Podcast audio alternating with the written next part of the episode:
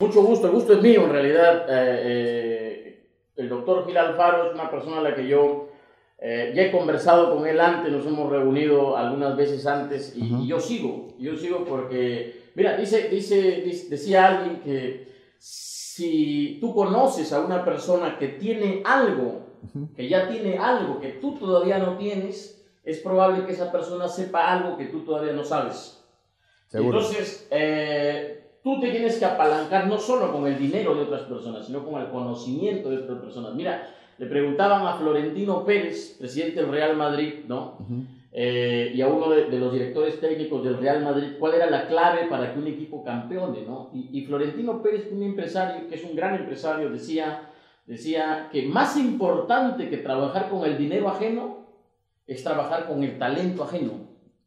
Entonces, si tú te apalancas del talento ajeno, obviamente vas a crecer, obviamente tú vas a dar un salto. Y yo, yo no conozco el campo que conoce el doctor Gil Alfaro, yo conozco redes sociales, algo de las redes sociales.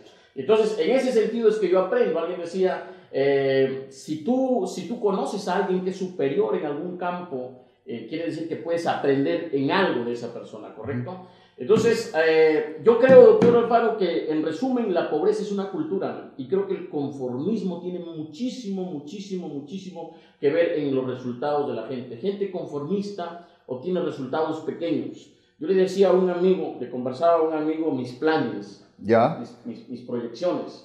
Ajá. Entonces yo soy de Piura, yo le comentaba a este amigo de Piura, ¿no? Y, y él me decía, oye, me- cuando yo le hablaba de que la riqueza es mental, me asentaba con la cabeza, ¿no? Diciéndome, sí, sí, sí. Hasta cuando yo le dije, yo tengo uno de mis objetivos, tengo objetivos, y uno de esos objetivos es ganar un millón al mes. ¿Sabes qué me dijo? Cuando yo le dije, yo quiero llegar al punto de ganar un millón al mes, me dijo, ya estás hablando huevadas. ¿Por qué? Porque no se la cree. Porque Claro. eso es mucho para él. Claro, Porque claro. él no se ve ganando eso. Él no se ve, quien no se ve ganando eso, nunca va a ganar eso, nunca, nunca. Eh, eh, hay gente a la que los montos le parecen muy altos. Tú dile a alguien, oye, puedes ganar un millón al mes y probablemente se va a reír. Claro. Lo va a ver como algo muy lejano, no se siente en posesión de ese dinero. Entonces yo creo que en el fondo, muy en el fondo, todo se resume, todo llega, todo parte de la creencia. Así que le agradezco muchísimo la invitación y yo también a los que están en mi canal, que están aquí en esta página, en mi página, les invito a que sigan al doctor Jorge Gil. Lo pueden encontrar en, en el, en el Facebook como Jorge Gil. ah, para quienes sobre todo quieren aprender de bienes raíces. Grabó usted un video, voy a aprovechar para, para hacerles saber a todos aquí Sí. en- en mi página. Grabó usted un video comentándonos eh, sobre cómo invertir en bienes raíces, sobre todo en Latinoamérica. que Sí, no claro. siempre es como los libros de estos americanos lo sugieren. ¿No? Sí, claro, claro. Le puso un título polémico incluso, usted puede decir el título que le puso. ¿verdad? eh, este, no crea todo lo que dice Juan, este, Robert Kiyosaki. Ese fue el título. Bueno, para el canal de, de Juan Carlos, este, nos pueden seguir. Tenemos 84 videos en YouTube. También nos pueden seguir como Jorge Gil Alfaro en, En YouTube, YouTube, en YouTube, YouTube. Y en. Facebook siempre hacemos transmisiones en vivo, en vivo todos los días. Y bueno, siempre digo que la- lo que yo hablo de bienes raíces es para aplicarlo en Latinoamérica, para Hispanoamérica. Y en el fondo no es que cuestione a Robert Kiyosaki, sino que le digo que lo que dice Robert Kiyosaki está bien, pero aplicado a Norteamérica, Japón, donde los alquileres son altos y donde la tasa de interés que da el préstamo a los bancos es, es diminuto, 3%. Kiyosaki, por ejemplo, dice que una casa no es un activo. Sí. ¿Usted cree lo mismo? Yo sí y no. Sí y no. O sea, sí, porque todo lo que te genera gasto, Es definitivamente es un pasivo. Ok. Es un pasivo, eso, eso ni hablar. Todo lo que te, te saca bolsillo es un pasivo. tu pensemos- enamorada también es un pasivo. Pensemos en el Perú. Pensemos en el Perú. A ver, pensemos en el Perú. Sí. La enamorada también es un Es un pasivo, o sea, de ver, hablar. pe- Pensemos en el Perú. A ver, pensemos en el Perú, ¿ok? Ya. En el Perú, donde pagamos arbitrios, ¿ok? Correcto. Eh, en donde los arbitrios no son probablemente como lo son en los Estados Unidos, ¿ok? En el Perú, alguien que compra una casa para vivir, ¿ok? Alguien que se compra un departamento, pero es un pasivo o un activo. Si es para que viva, Ajá. es un pasivo. Pero si es para que, para que lo arriende, para que ponga una tienda, para que eso es un activo. Un activo. ok. Claro, claro. ¿Qué, qué otras diferencias hay? Es lo que, es que- Kiyosaki? lo que pasa que Kiyosaki, a ver, a ver, Kiyosaki este, dice lo siguiente, eh, préstate, apaláncate dinero del banco, préstate plata del banco, con eso compra tu departamento, tu casa y arriéndalo y, y te va a alcanzar ese arriendo para que pagues la cuota del banco y encima un adicional para tu bolsillo.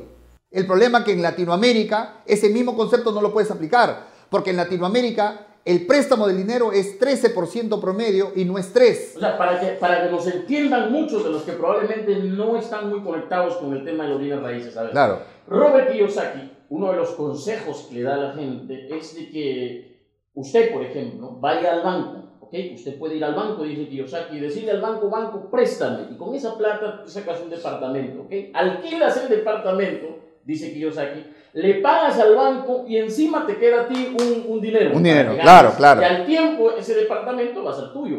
Eso suena perfecto. El doctor Alfaro grabó un video que tituló No creas todo lo que dice Kiyosaki. ¿Por Sí. qué? Porque él dice que ese consejo no aplica necesariamente en todos los países de Latinoamérica. Entre otras razones, ¿por qué? Porque el crédito es muy alto. El crédito en Latinoamérica, sino los que están en México, los que están en, en- en Guatemala, en San Salvador, en Ecuador, en, en todos los países latinoamericanos, comenten cuánto es el porcentaje que te, por el préstamo del dinero. Es, en promedio en el Perú es 13%. Entonces, si no es esa la forma, no es esa Espérate, la espérate, vía, déjame explicar. ver. Pero además de eso, en Estados Unidos el alquiler es alto. En nuestros países el alquiler es bajo. Es muy bajo. Claro. Acá podemos encontrar departamentos a 100 dólares. Claro. Acá podemos encontrar un señor departamento grande y con todo lujo en 500, 600 dólares. El Lince, Jesús María. Allá en Estados Unidos el alquiler es alto. 1.500, 2.000, 3.000 dólares. Tanto así que a mí me han comentado en mi fanpage, oye, tú estás loco, ¿dónde voy a encontrar departamento a 100 dólares? Es que, la- el- ¿quién me lo comenta? Alguien que vive en Estados Unidos. Pero alguien que vive en, Latino- en Latinoamérica sabe eso. Pero hay otra cosa adicional ¿Cuál? en Estados Unidos se respeta la ley, se respeta, se respeta al propietario y cuando tú no tienes plata, simplemente caballero te retiras, dice chao, y el riesgo del propietario es mínimo, o sea, mínimo y va a poder alquilarle a El otra propietario persona. está protegido. Está protegido porque la cultura americana. Claro. En nuestros países latinoamericanos, el sinvergüenza se queda un año, dos años y no paga alquiler. El poder judicial es corrupto, el poder judicial es lento y por tanto favorece al, al- al sinvergüenza que se queda y el propietario, aparte de seguir pagándole al, al banco, tiene que pagar un abogado y esperar todo ese tiempo para sacarlo. Para sacarlo. ¿Te Ok, imaginas? Claro, Entonces- es una, una cultura de morosidad, ¿no? Demasiado, demasiado. Ahora, pero le, le preguntaba, si esa no es la vía, si eso que aconseja Kiyosaki no es necesariamente un gran consejo para Latinoamérica, si esa no es la vía de hacerse de un departamento, de una propiedad, ¿cuál es? Ah, Alguien que quiere tener un departamento, escuche bien. ah, Alguien que quiere tener un departamento, que quiere comprar un departamento, escuche bien los consejos que va a dar el doctor Gil Alfaro. Bueno, difícil hacerlo en cinco minutos. Remates judiciales es una gran oportunidad, más ¿Se o menos. frecuencia los remates judiciales? Es que la gente desconoce. Segunda forma, comprar inmuebles abandonados. Hay inmuebles, hay departamentos donde las personas, por alguna razón, lo han abandonado. Está ahí desocupado, pero toda la gente pasa por ahí, pero nadie se involucra en saber por No qué está abandonado. potencial. No ve el potencial. Tercera forma, los inmuebles por derecho y acciones. Es decir, como en nuestros países latinoamericanos no, no se deja testamento, entonces queda desordenado la herencia. Resulta que la propiedad este, lo ocupan solamente dos hermanos de cinco y los otros tres quisieran vender su derecho y acciones, pero no encuentra un mercado que le compre. Mira, en realidad hay mucho por hablar, solamente lo voy a mencionar. Comprar techos, terrazas o aires que están ahí, montones en todo lugar, botados, y ni el propietario sabe que tiene ahí algo de valor para venderlo. Esto es importante, aprovechando que somos con el doctor José Gil Alfaro, de que una persona puede hacer dinero sin dinero Ah, eso sí. y que bienes raíces es un negocio de ricos. Bienes raíces es un gran negocio para la persona que entiende cómo funciona ese mercado. Alguien decía que si tú quieres ganar el juego, tienes que aprender las reglas del juego, dominar las reglas del juego. Y en bienes raíces, una de las particularidades que debe tener el inversionista de bienes raíces, la persona que incursiona en ese negocio, es ver el potencial, ¿no? Ver el potencial, ver los terrenos no por lo que son, sino por lo que pueden ser, ver las casas no por lo que son, sino por lo que pueden ser. Entonces, aquí en el Perú, por ejemplo, doctor Gil Alfaro, ¿usted ve al interior del Perú, ve potencial? Ah, su me quedaría corto, es demasiado. Pero así, rapidito nada más, ¿qué ciudades, por ejemplo, si hay alguien que nos está viendo y que de pronto tiene para invertir o que está pensando eh, dónde puede invertir? Ciudades que usted cree Mira. que son potenciales en el Perú. Todas. Todas. Todas. Hay, hay un montón. La gente, por eso, trato de visual, que visualicen dónde hay para invertir. Y hay varias formas, varias maneras, como te digo, el tiempo nos quedaría corto. Para que tengas una idea, las personas, está- en este año hemos conseguido 800 mil dólares promedio. Ya. Promedio pueden, eh, para que la gente invierta en las oportunidades de negocio que les doy. Y tenemos proyectado... ¿Cómo cerrar- funcionan las oportunidades de negocio da? Ah, este, tenemos una data de inversionistas en Lima que también están invirtiendo del extranjero, gente que... que- O sea, que hay deposita- gente que le dice a usted que está vendiendo un terreno que quiere comprar y usted lo conecta. Y yo lo, y, o sea, gente que hay oportunidades de negocio que se dan de la manera como enseño, como siempre digo, en modo Jorge Gil, y las personas colocan su dinero para invertir. Hago grupos de 16, 17 personas, montos de 2 mil dólares como mínimo, 5 mil, 3 mil, 4 mil, y de ahí generan su rentabilidad, su utilidad. ¿Alguien que tiene dos mil dólares puede participar en Puede participar en estos grupos, tendría que entrar al, al- al grupo de A la inversionistas. base de datos. Ay, lo- me estoy olvidando lo importante. Para todos los que están en el Perú, los que están en el Perú, el día 24 y 25 de noviembre, Ajá. dos días, vamos a estar en el Mariangola, en el Mariangola, el centro de convenciones Mariangola, ¿verdad? Me estaba olvidando algo importante.